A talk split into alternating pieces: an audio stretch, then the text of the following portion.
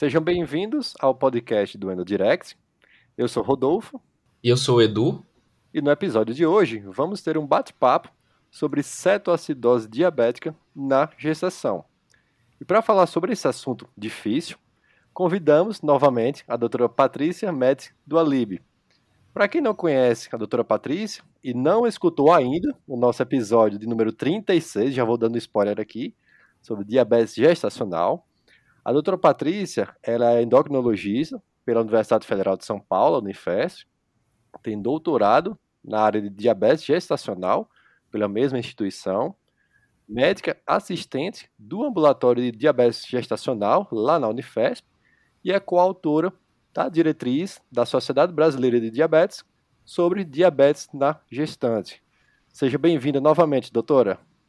Muito obrigada pelo convite, é sempre um prazer participar do podcast de vocês.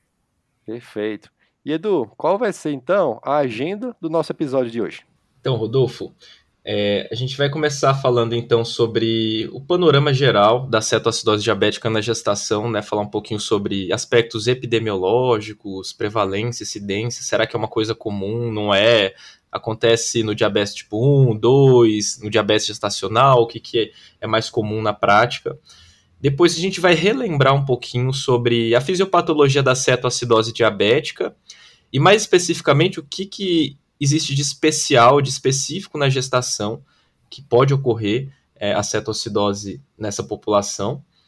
Depois a gente vai falar sobre o quadro clínico e complicações materno-fetais, tá? O que, que existe de diferente né, da cetoacidose na gestação, o que, que a gente precisa pensar de diagnósticos diferenciais. Depois, diagnóstico.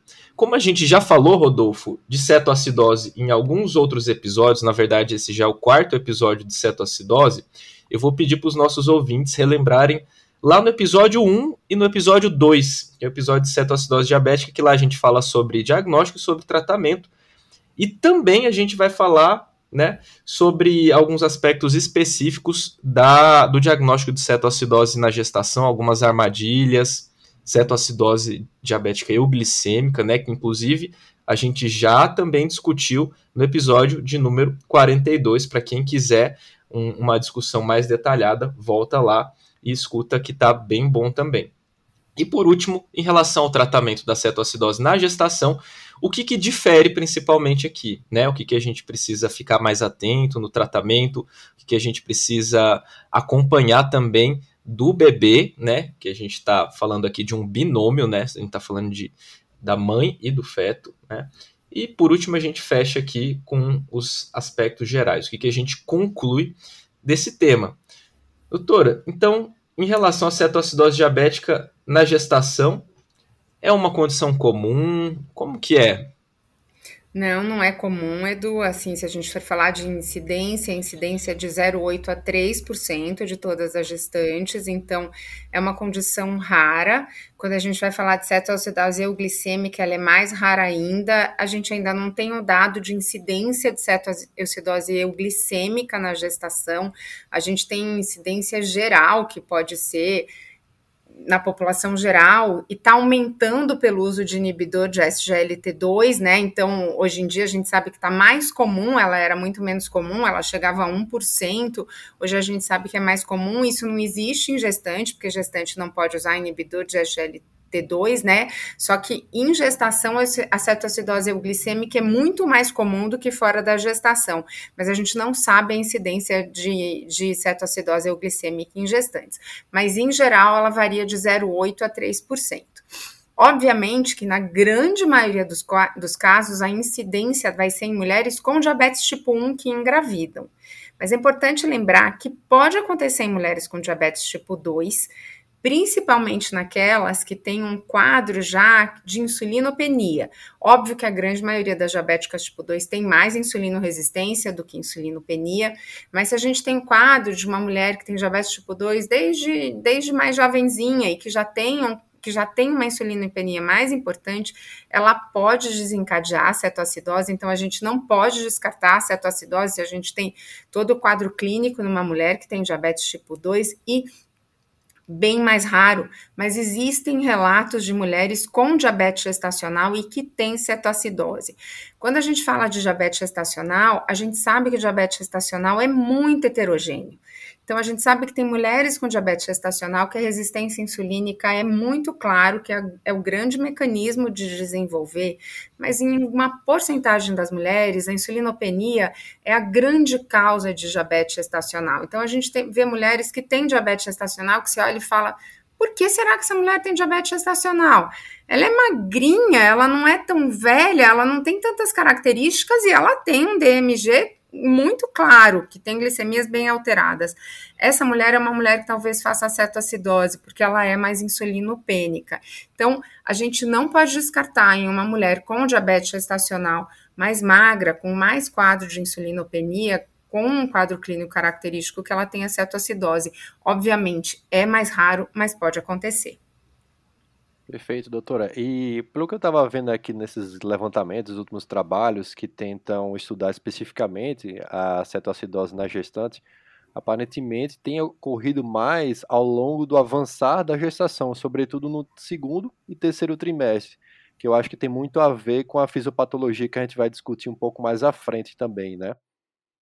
Sim, porque a gente sabe que a resistência insulínica ela vai aumentando na gravidez, né? Então, se você aumenta a resistência insulínica, você tem maior chance de hiperglicemia. E por isso você tem maior chance de cetoacidose mais no final da gravidez do que no início da gravidez pela resistência insulínica. Perfeito, doutora. E relembrando a, aos nossos ouvintes a, a fisiopatologia da cetoacidose diabética, né? A gente já discutiu lá no episódio 1, né, que a cetoacidose diabética ela decorre de um desbalanço, né, na relação entre a insulina e os seus contrarreguladores insulínicos, de forma que, como você vai ter mais a sobressalente aí a ação dos contrarreguladores, né, aqui na, na, na, gestação é bem marcado isso também, né, doutora? É, segundo, terceiro trimestre também, por conta hormônio lactogênio placentário, progesterona, estrógeno, catecoaminas, cortisol, né? Tudo isso acaba contribuindo para aumentar a resistência insulínica, consequentemente hiperglicemia, né? A gestante também vive num estado catabólico, um estado cetogênico, né? E tudo isso acaba predispondo aí a entrar num estado de cetose, começa a acumular, né? Ocorre beta-oxidação de ácidos graxos, formação de cetoácidos, e a gente tem a tríade né, da cetoacidose diabética, a hiperglicemia, a cetose e a acidose, que são os critérios diagnósticos que a gente vai relembrar um pouquinho mais para frente. Mas, doutora, o que, que a gente tem de especial na gestação né, em relação à fisiopatologia e ao desenvolvimento da, da cetoacidose? Então, vamos começar no, em relação aos hormônios. Então, no começo da gestação, a gente tem o, aumento do beta-HCG. O beta-HCG não tem nada a ver com insulino resistência, nada disso, mas o beta-HCG está muito associado a náuseas e vômitos. E se essa mulher ela tem uma hiperemese gravídica, ela tem uma predisposição à desidratação e à acidose e também a aumento de hormônios contrarreguladores. Então, se essa mulher tiver um aumento bem importante de beta-HCG no início da gravidez, ela tem uma predisposição a ter mais cetoacidose. Então, a gente tem que ficar de olho naquelas mulheres com hiperemese gravídica, com diabetes tipo 1, que muitas vezes essa também é um confundidor, é uma armadilha que a gente está adiantando aqui, mas é uma armadilha numa mulher com diabetes tipo 1, com hiperemese, que a gente começa a ver aquela mulher que está tendo muita náusea, muito vômito e que de repente você fala, isso é uma hiperemese ou será que ela está entrando em cetoacidose? E ela fica grandes períodos de jejum e daí ela tem cetonúria, cetose e a gente fica confuso com essa mulher. É uma mulher que a gente tem que acompanhar de mais perto. Outra coisa que acontece no início da gestação, a gente tem um aumento de progesterona e a progesterona ela diminui a motilidade gastrointestinal. Essa diminuição de motilidade faz com que você absorva mais carboidrato e com isso você também predispõe a maior hiperglicemia. Então a gente, obviamente, a gente sabe no terceiro trimestre que tem os hormônios mais que vão fazer maior resistência insulínica, mas no primeiro trimestre com aumento de progesterona e de beta-HCG, a gente também pode ter hiperglicemia. No terceiro trimestre, o grande vilão da história, como você já falou, é o lactogênio placentário. ele é o grande cara da resistência insulínica e que se a gente não vencer o lactogênio placentário com altas doses de insulina, vocês sabem o quanto eu sou agressiva na insulinoterapia na gravidez Eduardo foi, Eduardo e Rodolfo foram meu, meus residentes. Eu tenho, eu contei hoje, inclusive, o nosso caso, Edu, de uma paciente que escreveu 98 e que você perguntou para ela na consulta: isso foi só glicemia? Ela falou: não, doutor, essa foi a dose de insulina que eu fiz no café da manhã. Então, o quanto a gente é agressivo na insulina, ela era uma diabética tipo 1, inclusive, e que fez 98 unidades de insulina em uma refeição. Então, isso é o lactogênio placentário, e obviamente que se a gente fosse bonzinho em insulinizar essa mulher, ela poderia entrar em cetoacidose. Então, a gente tem que realmente insulinizar essas mulheres de um jeito bastante efetivo. Lembrar também do estrogênio e da prolactina, que aumenta bastante no final da gravidez e que também diminui a sensibilidade insulínica. Então, isso a gente está falando da parte hormonal que predispõe à hiperglicemia. Você também falou, as mulheres, elas são catabólicas, as, gestantes são catabólicas, por um grande motivo, elas precisam preservar a glicose do bebê. Enquanto eu estou grávida, eu preciso que meu bebê tenha glicose. E para isso, um dos mecanismos que vai existir é lipólise. Então, eu vou fazer lipólise. Fazendo lipólise, eu vou aumentar a produção de corpo cetônico. E a mulher, a gestante, faz isso mesmo com períodos curtos de jejum. Então, a gente sabe que na gestação, a gente faz cetose 30% mais do que períodos fora da gestação. Então, a gente tem uma predisposição à cetose maior, porque a gente quer deixar esse bebê sempre com glicose, mesmo que seja às custas de lipólise. Outro mecanismo que a grávida tem, que acontece, a grávida tem um aumento de ventilação pulmonar. Isso acontece numa gravidez normal. Esse aumento de ventilação pulmonar faz uma alcalose respiratória, que ela é compensada por um aumento de excreção de bicarbonato. E esse aumento de excreção de bicarbonato que vai acontecendo ao longo de uma gravidez inteira faz com que a gente diminua a capacidade de tamponamento. Então a gente tem vários fatores que façam, que fazem com que essa gestante ela possa entrar em cetoacidose com mais facilidade do que uma mulher com diabetes tipo 1 entraria fora da gestação. Então a gente tem que ficar mais ligado, principalmente na, na, insulinoterapia dela, porque ela vai ter cetoacidose se a gente não der, se a gente não fizer uma insulinoterapia adequada para essa mulher. Né? Então, eu acho que o nosso recado nessa fisiopatologia é: precisamos insulinizar plenamente e de uma maneira, entre aspas, agressiva, porque está tudo fazendo para essa mulher fazer corpo cetônico, né? A gente tem todo um mecanismo para ela fazer lipólise. E para a gente não deixá-la fazer lipólise, a gente precisa da insulina para ela, principalmente quando a gente está falando de uma mulher com diabetes tipo 1. Uma diabética tipo 2, ela tem a insulina dela, mas para ela ser diabética tipo 2, ela já tem insulinopenia. Senão, ela não seria diabética tipo 2. Então, a gente tem que também fazer uma insulinização bastante bastante agressiva, até porque ela tem uma resistência insulínica já de antes, e soma resistência insulínica da gravidez. Então, basicamente, a gente precisa de uma insulina bastante ativa durante a gravidez para a gente evitar esse estado de, de cetose. Certo. E doutora, por, por que, que a gente pensa também na cetoacidose na forma euglicêmica na gestação? O que, que acontece na gestação que não acontece é, numa, numa mulher diabética tipo 1 não gestante? A gente tem uma filtração renal de glicose maior na gravidez e a gente faz cetose na gravidez com mais facilidade do que a gente faz fora da gravidez. Então, a gente, com curtos períodos, você não precisa ter hiperglicemias tão importantes para fazer cetose.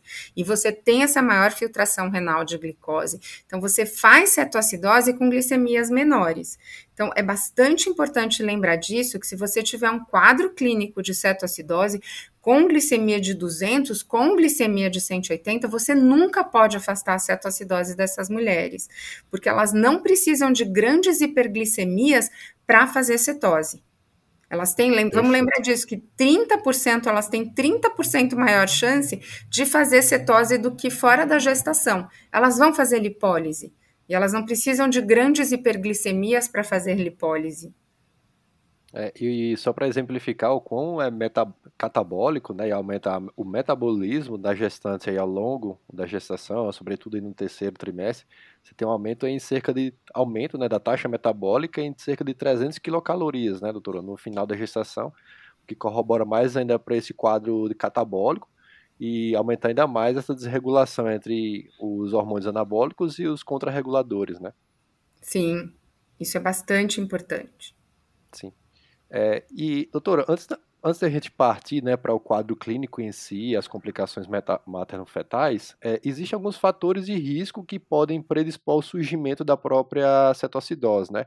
Como a senhora já citou, os náuseas e vômitos, pelo aumento da progesterona, pelo aumento também do beta-HCG, a própria gastroparesia diabética que está associado muitas vezes com o aumento da progesterona, infecções que podem precipitar esses quadros, é, muitas vezes um diabetes não diagnosticado previamente, né, a, a gestante não teve a oportunidade de passar por algum profissional de saúde e ter o diagnóstico é, prévio e, consequentemente, não ter um tratamento adequado, e também algumas medicações que podem ser utilizadas né, na, na obstetrícia, por, por exemplo, o uso do corticóide para maturar o pulmão do feto, né, naqueles trabalhos de partos prematuros, também tem descrição na literatura do uso de alguns agentes beta simpático miméticos para fazer a tocólise, né?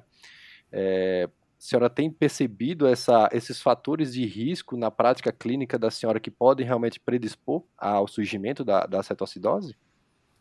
Eu acho que o que a gente tem de mais comum são os vômitos, né? Que a gente tem é, o, o que tem acontecido muitas vezes é que a gente fala muito de peremese no início da gestação e o que a gente tem visto atualmente é a gente começa com ferro no segundo e terceiro trimestre, né? O primeiro trimestre a gente faz reposição de ácido fólico e muitas vezes a gente começa com ferro, né? O ferro ou as vitaminas que são ricas em ferro, segundo e terceiro trimestre, e carbonato de cálcio, porque a gente usa carbonato de cálcio também na prevenção de pré-eclâmpsia nas mulheres com diabetes pré-gestacional, diabetes tipo 1, diabetes tipo 2, e essas duas drogas, elas podem muitas vezes fazer com que as mulheres tenham náuseas e vômitos, né?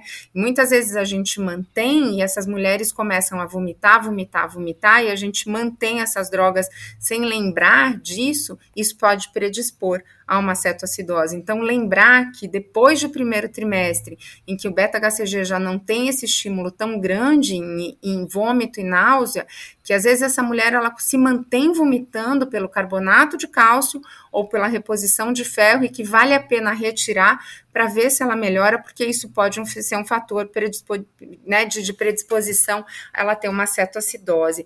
Importante lembrar de infecção né? E principalmente infecção urinária. A gente teve recentemente uma gestante que internou por cetoacidose por infecção urinária com pielonefrite e lembrar que gestante tem maior chance de infecção urinária e que essas infecções podem levar também a cetoacidose e elas não são tão incomuns de acontecer para levar, assim, não é que toda infecção urinária vai levar a cetoacidose, mas muitas vezes essas mulheres têm infecção de repetição, elas são assintomáticas e podem levar a pielonefrite. A pielonefrite, sim, é uma das, uma das, uma das infecções que levam, sim, a cetoacidose. Em relação à gastroparesia, às vezes as mulheres que têm gastroparesia omitem a insulina porque elas fazem muita hipoglicemia, porque elas dão, né, elas fazem insulina, tem a gastroparesia, tem hipoglicemia, e lembrar também que omissão de insulina é um dos grandes fatores de, de, de cetoacidose, Óbvio que isso na gravidez é muito mais incomum, porque a grávida omitir insulina é muito raro, né? Na gravidez a gente tem uma adesão ao tratamento muito grande, vocês sabem disso. Eu brinco que eu sou a melhor médica da Unifesp, porque ninguém faz glicada menor que 6 e eu faço glicada menor que 6, mas é brincadeira, quem faz isso não sou eu, quem faz isso é a gravidez, que a mulher ela é muito difícil ela deixar de fazer as coisas que a gente pede na gravidez. E o grande lance é o corticoide, Rodolfo, quando você fala, né? E que muitas dessas mulheres com diabetes tipo 1 e que estão descontroladas, principalmente no terceiro trimestre, se interna muito para fazer maturação pulmonar com corticoide. E a gente tem que saber que quando usa corticoide, a gente tem que aumentar ativamente essa dose da insulina em pelo menos 30%. A gente não tem que esperar ela fazer hiperglicemia para aumentar a dose. Internou para fazer o corticoide, você já tem que ter ajustado a dose de insulina dela em pelo menos 30% de basal e de bolos. Então, isso é bastante importante a gente fazer, porque ela, essa mulher pode fazer cetoacidose numa internação quando ela vai fazer corticoide por maturação pulmonar. Né? Então, lembrar desses ajustes de dose diante de uma infecção urinária, diante de um uso de corticoide, que isso é interessante, e da gastroparesia, lembrar de fazer essa insulina dessa mulher pós-prandial.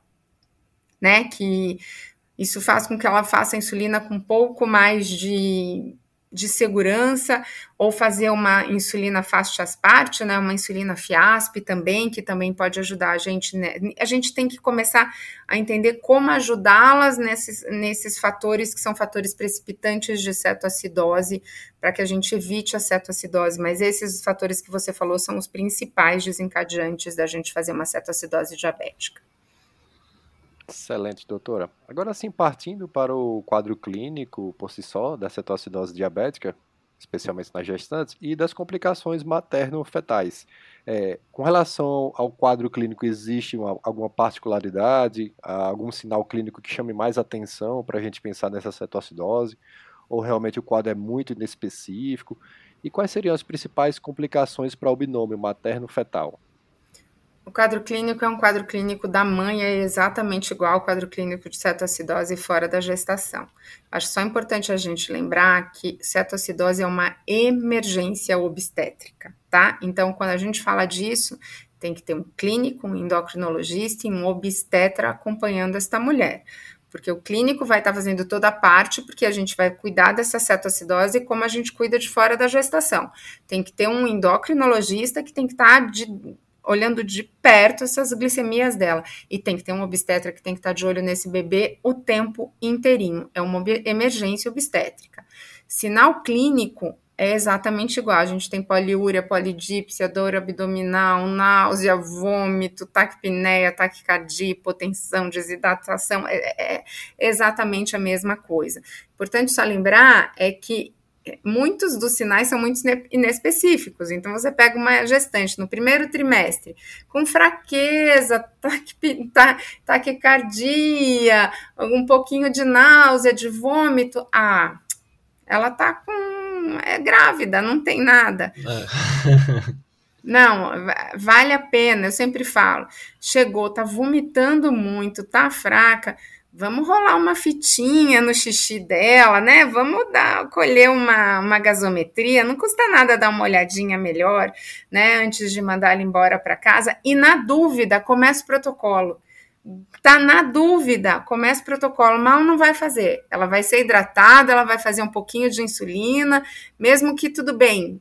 Não é, a gente reviu, tem critério de resolução, tá tudo bem, manda ela embora, mas na dúvida, tratem, em relação ao binômio, a gente sabe que complicação materna é muito raro de acontecer, né? A gente sabe que começando a tratar, a não ser que a gente esteja falando de uma cetoacidose muito grave, a mãe vai bem como ela iria fora da gestação, mas a gente não pode falar a mesma coisa do bebê, né? A mortalidade fetal é bastante alta, pode chegar a 35%. A gente está falando que um terço desses bebês podem morrer.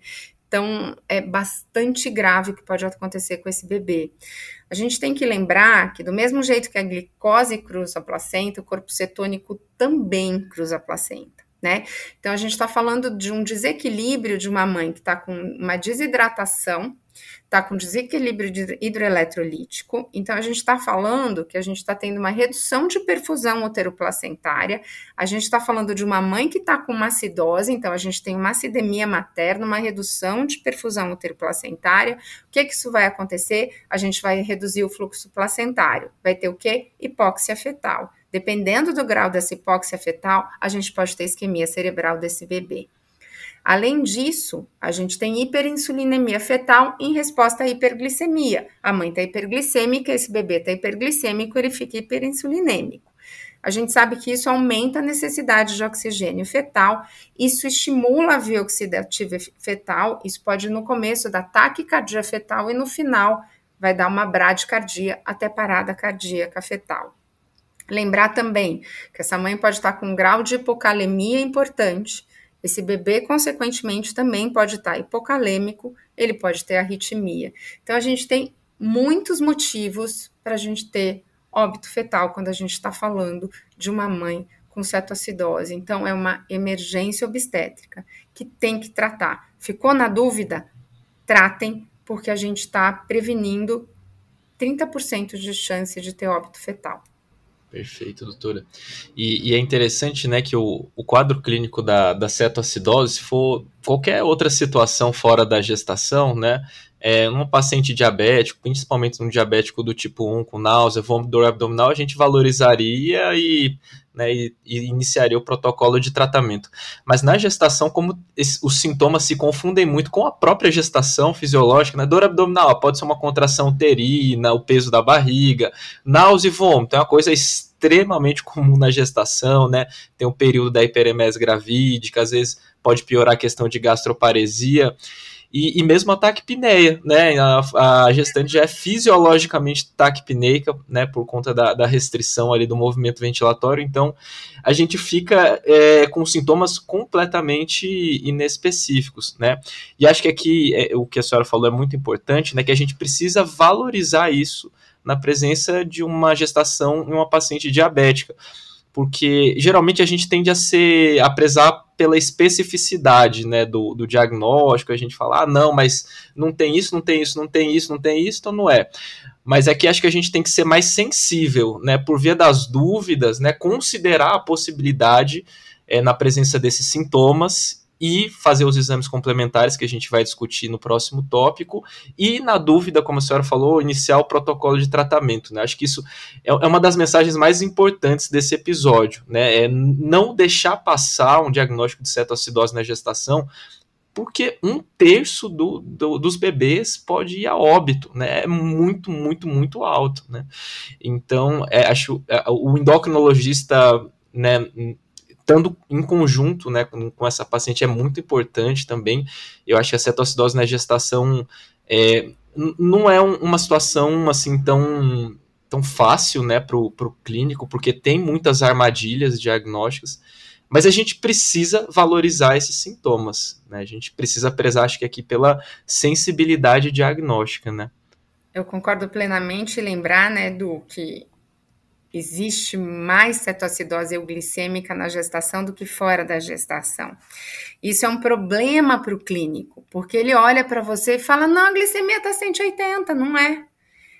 E, e, isso é muito difícil a gente ter o poder de convencimento de dizer: não, isso não importa, né? É, é, ela pode estar tá em cetoacidose com glicemia de 180. E, e a gente teve casos em que a gente perdeu o bebê porque a glicemia estava normal e, e, e existia um problema do clínico não aceitar o nosso diagnóstico. E a gente tem que ser muito enfático nisso, né? Que muitas das mulheres elas podem ter cetoacidose euglicêmica, porque na gestação isso é mais comum do que fora da gestação, porque ela entra em cetoacidose com glicemias menores. Não significa que todas as mulheres, todas, existe a, cetoacidose clássica, mas existe a euglicêmica. Então, não pensar em glicemia quando a gente está falando de uma mulher, de uma gestante. Então, chegou no pronto-socorro com náusea, com vômito, com fraqueza, com taquipneia, ok, ela está muito tempo em, jeju, em jejum, tem cetonúria, vamos fazer, faz uma gasometria, gente. Não, não, não, não tem problema pedir coisa a mais, tem problema a gente deixar passar um diagnóstico desse e a gente ter um óbito fetal. Então, é o que você falou, mais sensibilidade, menos especificidade. Numa dessa, enquanto roda a gasometria, põe um soro nessa mulher, faz uma insulina, vamos tratar. O máximo que pode acontecer é tirar o soro, mandar ela embora para casa, tudo bem mas a gente começou um protocolo. E além dessa alta taxa de óbito fetal, um terço né, dos bebês podem a óbito, você tem sequelas neurocognitivas importantíssimas. Existe até descrição de relatos de encefalomalácia nesses bebês, infartos de gânglios da base, que foi justamente esses infartos cerebrais que a senhora citou. Ou seja, desses dois terços dos bebês, muitos deles ainda têm sequelas né, neurocognitivas a médio e longo prazo para o resto da vida. Então é uma emergência endócrina é uma e obstétrica, como a senhora falou mesmo, né? Sim, temos que, que pensar nisso e tem que fazer parte de quando você chega uma mulher com diabetes tipo 1 no pronto socorro, é, você tem que pensar nisso, é o mais importante, tem que fazer parte do seu pensamento.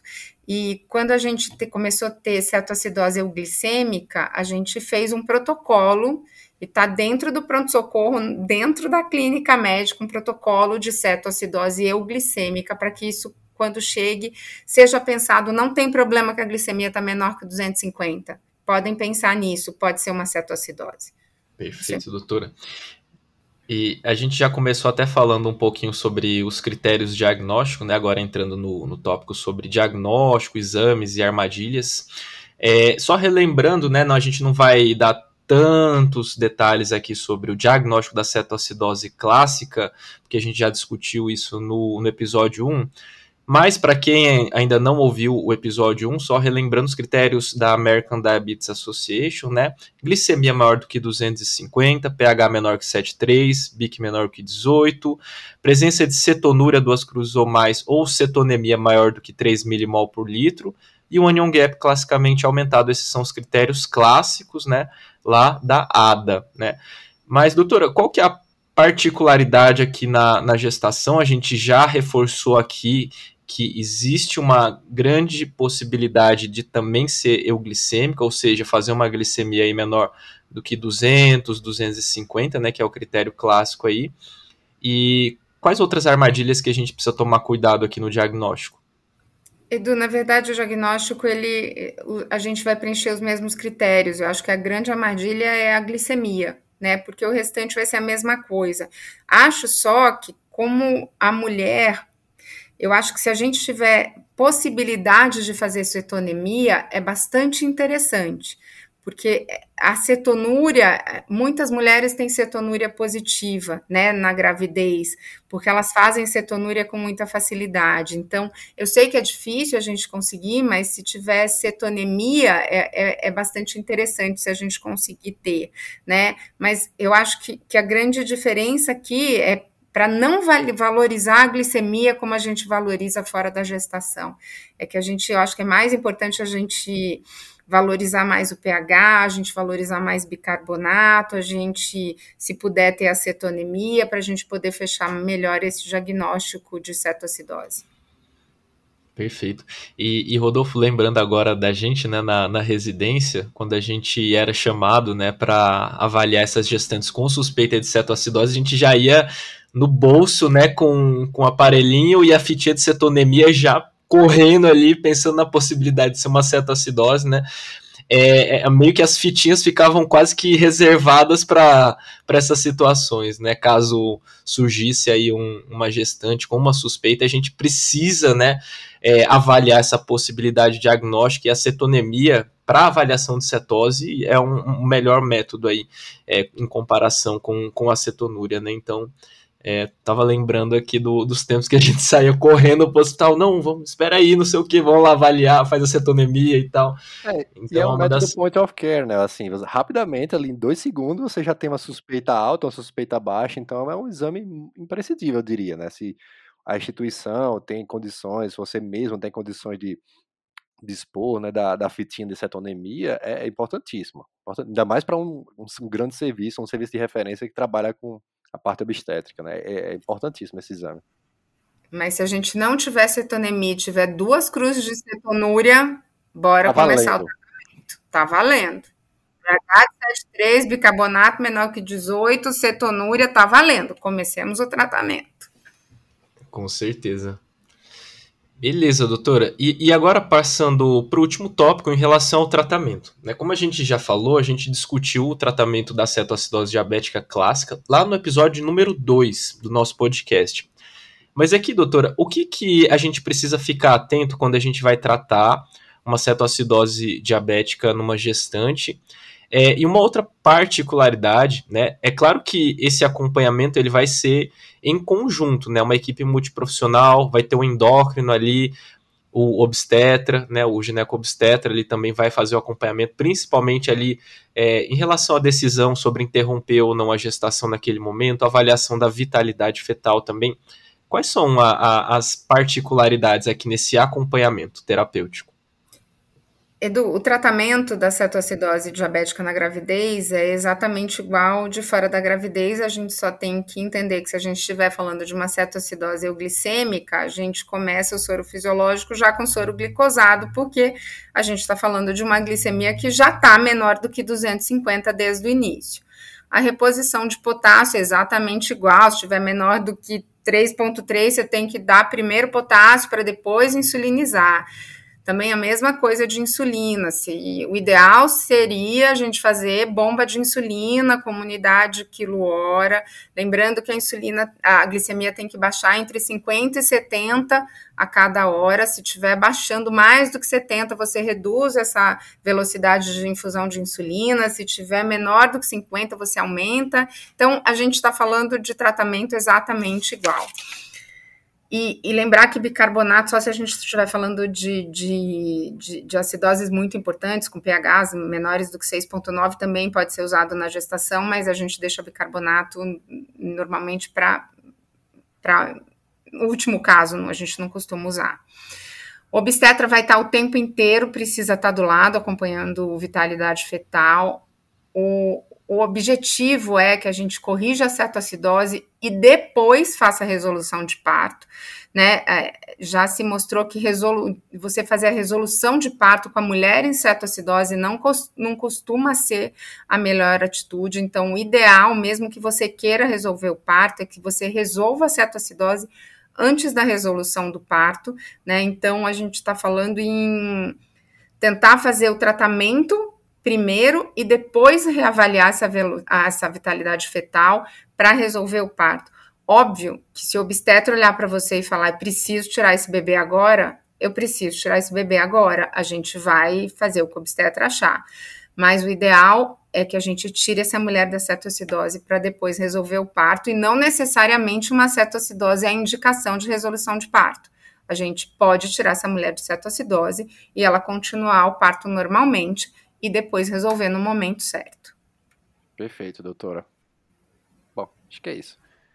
Bom, doutora, é, então passemos por todos os tópicos aqui, desde a epidemiologia, conversamos bastante sobre a fisiopatologia da cetoacidose na gestante, os fatores precipitantes para que ocorra a, a doença, né, a, a, a, comorbidade em si, quadro clínico, as complicações principais materno-fetais, o diagnóstico e o tratamento e por fim, doutora, como conclusão, quais seriam as principais mensagens que a gente poderia deixar para o nosso ouvinte, para que ele não saia desse episódio sem essas principais mensagens, take home messages? Então, acho que a principal mensagem é: cetacidose, ela é rara, mas ela tem que ser pensada numa gestante, principalmente com diabetes tipo 1.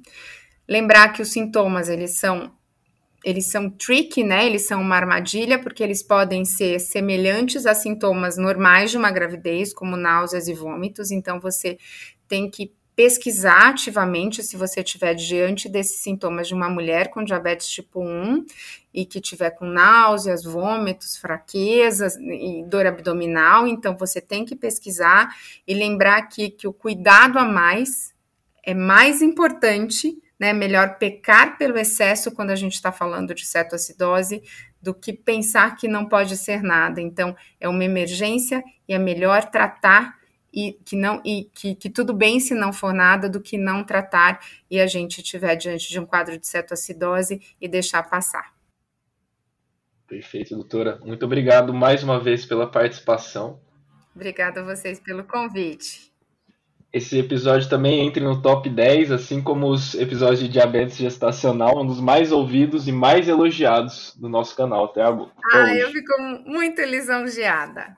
É, a gente queria agradecer então aí pela brilhante aula sobre cetoacidose diabética na gestação, que é um tema desafiador né, para todos que lidam com essa emergência endócrina, obstétrica, clínica também. Então, obrigado pela participação, doutora. Muito obrigada a vocês, meninos. E para você que ainda não avaliou o nosso podcast, dá cinco estrelas aí na sua plataforma de streaming e segue a gente lá no Instagram, Endodirect. É isso, pessoal. Um abraço a todos e até o próximo episódio. Valeu! Tchau, tchau.